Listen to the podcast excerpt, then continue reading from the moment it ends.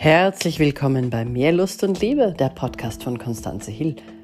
Ich mache den Podcast von meiner Couch aus. Du weißt es schon, alles ist live. Ich zensiere hier nichts, ich schneide hier nichts. Du hörst mir quasi jetzt direkt zu. Heute will ich über Beziehungsfähigkeit sprechen und darüber, wie du den richtigen Partner erkennst, ja? Weil es gibt zwei Dinge. Das eine ist beziehungswillig, das sind sehr, sehr viele Menschen. Beziehungsfähig sind nicht immer alle, weil das sind wir eigentlich erst, wenn wir die beste Version unserer selbst sind. Ja? Woran erkennt man das jetzt?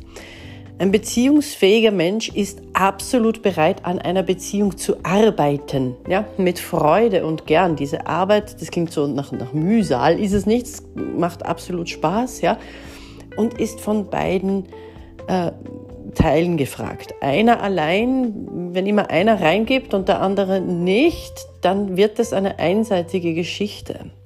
Das bedeutet, man teilt Aufgaben. Ja? Also es kann nicht sein, dass immer alles an einem hängen bleibt.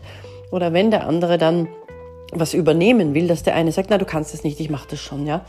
Also dieses Teilen von Aufgaben ist wichtig, das immer wieder überprüfen, wie geht's uns denn miteinander in der Beziehung? Ist das Vertrauen zu 100 Prozent da? Ist der Sex fein? Reden wir über Sex? Ganz wichtig, ja? Man spricht bitte in der Beziehung über Sex weil äh, sonst klafft's ganz oft und man weiß gar nicht, was sich der Partner eigentlich wünschen würde. Das kann man alles lernen. Ja? Äh, beziehungsfähige Menschen sind positive Menschen, die sind nicht 100% immer gut drauf, das ist ja grauslich, das ist ja ein Drogenhai, aber sie sind zu 80% gut drauf. Ja? Das heißt, es gibt nicht viel Drama und nicht viel Herumgejammer. Beziehungsfähige Menschen können auch sehr gut über sich selbst lachen. Ja? Die nehmen das Leben mit Humor. Beziehungsfähige Menschen interessieren sich für ihren Partner, für ihre Partnerin, für seine Meinung und für ihre Meinung. Ja? Wobei, wenn die Meinung natürlich immer nur als Meckern und Vorwürfe geäußert wird, dann sind wir wieder beim zu negativ. Ja, das ist nicht gut in einer Beziehung. Ein positiver Austausch im Gespräch bleiben, Entscheidungen ähm, gemeinsam treffen, ja, äh, und, und abwägen. Ja, das heißt, äh, man muss auch Entscheidungen treffen und nicht auf die lange Bank schieben. Ja, ähm, wer macht wann was, wer ist zuständig fürs Geschenke kaufen, wer macht den Haushalt, wer macht den Termin mit der Schwiegermutter aus und und und. Ja. Das darf alles einfach fließen und Ungleichgewicht, nicht wenn was nicht in Balance ist. Das ist wie mit, mit, im gesamten Leben. Wenn es nicht in Balance ist, dann kommt eine Schieflage rein.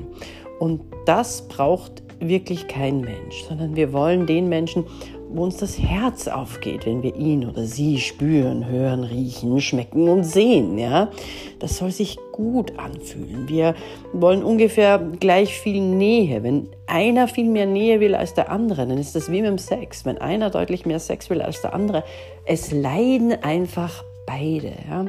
Und das kann es nicht sein. Außerdem darf noch der Lebensplan stimmen. Wenn sie ein Kind will und er auf keinen Fall, dann hat dieses Paar einfach ein Problem. Ja?